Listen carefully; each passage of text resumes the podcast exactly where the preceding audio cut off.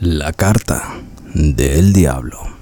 Con cinco años, casi recién cumplidos, Carlos se entretenía dibujando paisajes y divertidas figuras en aquel desgastado blog de dibujos que al ser visto por sus padres y familiares levantaba admiración por el talento creativo del chico y la calidad y belleza de los dibujos dada a su corta edad.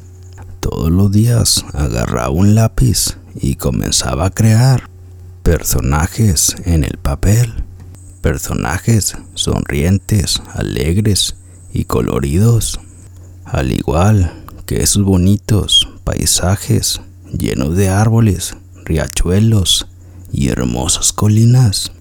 Su fuente de inspiración era básicamente lo que veía.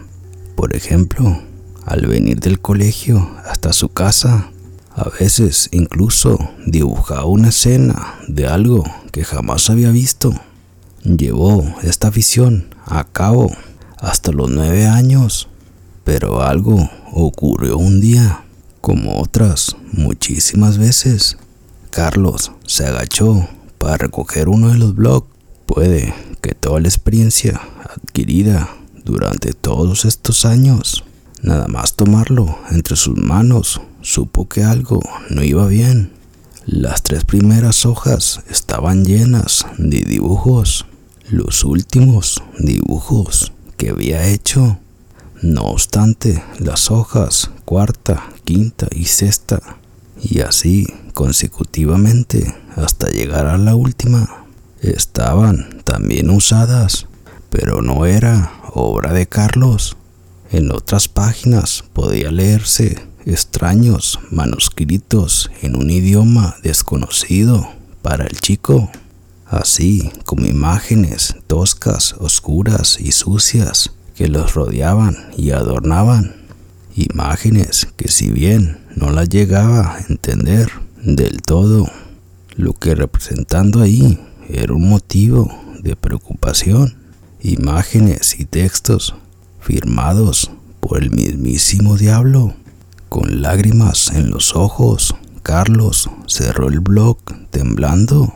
Jamás se había sentido tan mal y una sensación de culpa y terror que recorrió todo su cuerpo. Por unos instantes pensó en quemar aquel maldito cuaderno de dibujo, mas no tardó imaginar las consecuencias de sus actos, pues estaba tratando con Satanás. Volvió a enterrarlo en el cajón y salió de su cuarto, queriéndoselo contar todo a sus padres, pero unas preguntas sin respuestas bombardeaban su cabeza. ¿Qué hace un joven recibiendo cartas del diablo? Quizás ya era tarde y su joven alma estaba condenada eternamente a sufrir. Pasaron los días y sus padres se empezaron a inquietar por la actitud de Carlos. No comía, apenas hablaba, se despertaba a mitad de la madrugada gritando y llorando. Por supuesto, dejó de dibujar. La sola idea de volver a aquellas oscuras y tenebrosas ilustraciones que le hacían estremecerse, quiso olvidar aquello como buenamente pudo, pero le era imposible ignorar lo que guardaba aquel cajón, un cajón que guardaría por siempre las cartas del diablo y que por más que quisiera ya no podría desprenderse de ellas. La época de los dibujos hermosos había llegado a su fin.